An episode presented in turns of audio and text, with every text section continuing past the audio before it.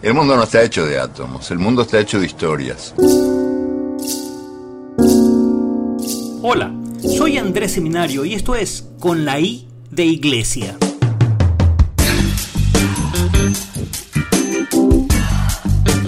Hablemos hoy de storytelling.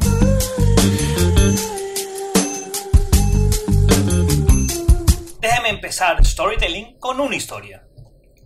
Alrededor del año 2006, un periodista de la revista del New York Times decidió cuantificar el poder del storytelling. Pues bien, ¿qué hizo? Empezó a coleccionar ítems, 200 ítems de bajo valor. El costo promedio de cada ítem, de cada pieza que coleccionó era de un dólar con 25 centavos.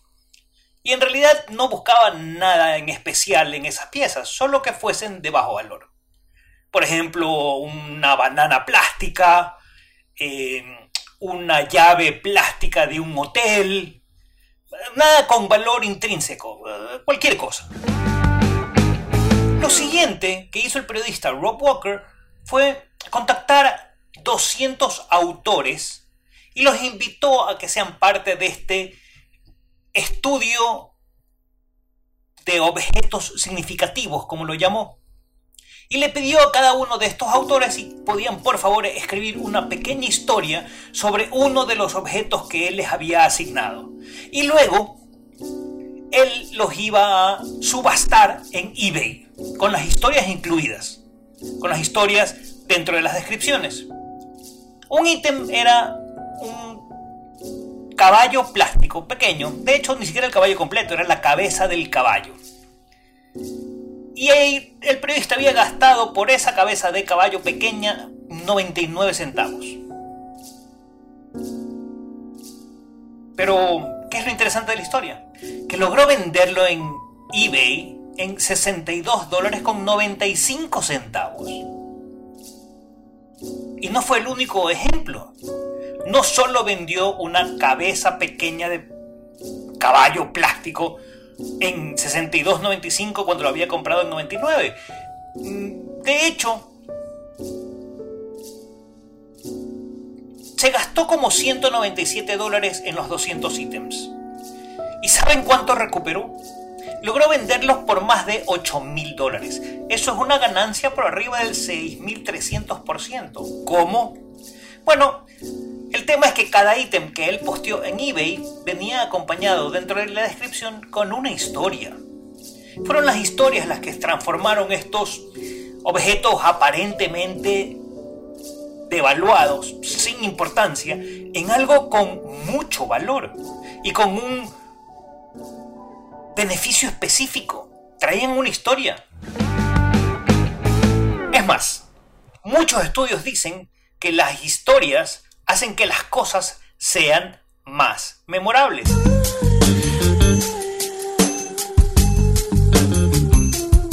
Walter Fisher dice que los hombres y mujeres somos esencialmente contadores de historias. En la forma de un videojuego, o de una parodia, o de un brochure corporativo, de un sermón, de un regaño. Una historia está en la arenga para unos vendedores en la mañana, está en una epifanía en el teatro de sombras chinas o en el baile de Lula Hula en Hawái.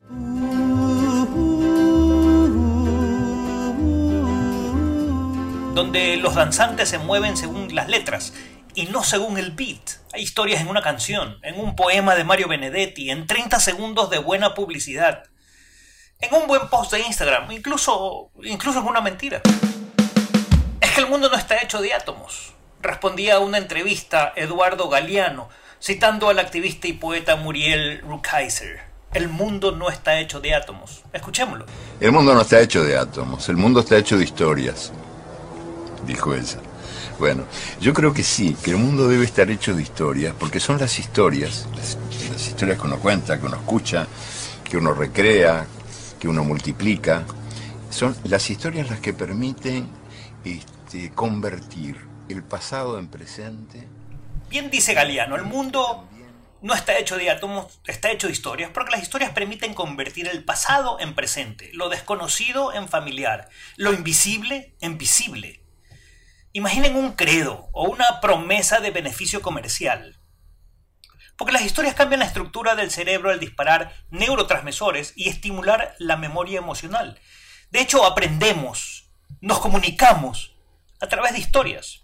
Son, son, las historias las que llevan el peso de una lección moral, como las fábulas de Esopo. Son las historias las que proyectan las costumbres locales, como en los amorfinos montubios.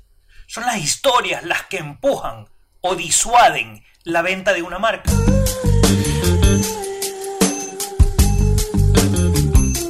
De hecho, pensamos en narrativas. Por ejemplo, el mundo de Red Bull te da alas. Es la narrativa de Red Bull. Como la magia es la de Disney y la felicidad es la de la gaseosa más vendida en el mundo. 92% de los consumidores quieren que las marcas les cuenten historias, dice Harvard Business Review. Esas son las narrativas. De hecho, 86% de los consumidores ignoran la publicidad. Porque, cito textual, la gente no compra productos, sino las historias que esos productos representan. Así como tampoco compran marcas, sino los mitos y los arquetipos que estas marcas simbolizan. Lo dice Ashram Ramsey.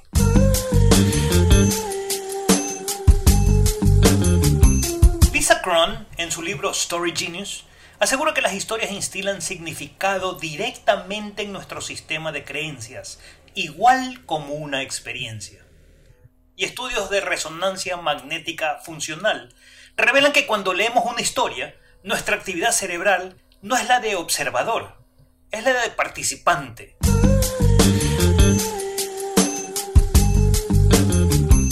De hecho, las historias construyen mitos fundacionales, enseñan el bien del mal, monopolizan conversaciones, entretienen, evidencian mensajes, permiten viajar sin moverse, reafirman la memoria, seducen amantes, enamoran consumidores. Otro contexto para hablar de historias. Cada día, cada día, generamos más de 2.5 trillones de bytes de data. 2.5 trillones de bytes es una cantidad enorme. Información casi ilimitada, ubicua y gratuita, accesible con un clic. Pero hey, más información no significa más conocimiento y no significa que la vamos a poder recordar. Más información tampoco equivale a más verosimilitud, pero esa es otra historia para otro podcast. Las historias ayudan a navegar entre tanta información, que por cierto alguna es cierta y otra es falsa, pero son las historias las que ayudan a navegar entre tanta información, porque son las historias las que sirven de recipiente para la emoción que debe acompañar a la data.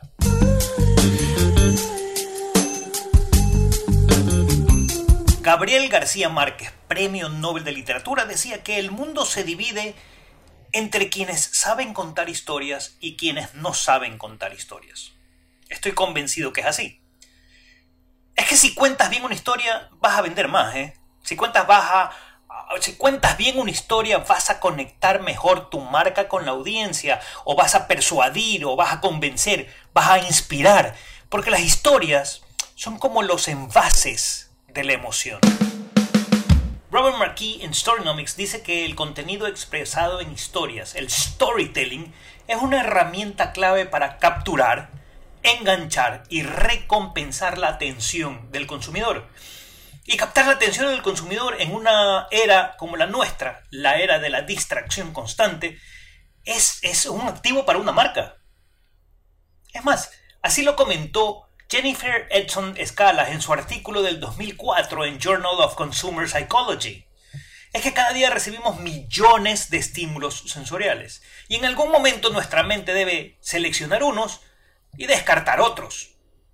Es más, de esos millones de estímulos va a seleccionar el 1%. ¿Cuáles va a seleccionar? Aquellos que estén vinculados a situaciones cambiantes. El sistema de supervivencia primitivo que tenemos en nuestra cabeza ha creado un mecanismo para escoger estos eventos, para conectarlos en relaciones causales y para archivarlos como historias.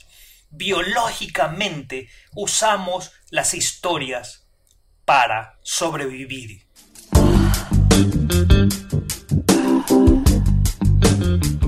Las historias imponen orden en el caos. Las historias dan sentido a los datos sin sentido. Las historias unen, construyen culturas, funcionan. Las historias que escuchamos, repetimos, contamos, recreamos, retuiteamos, posteamos. Y sí, el storytelling estratégico para marcas, todas ellas funcionan.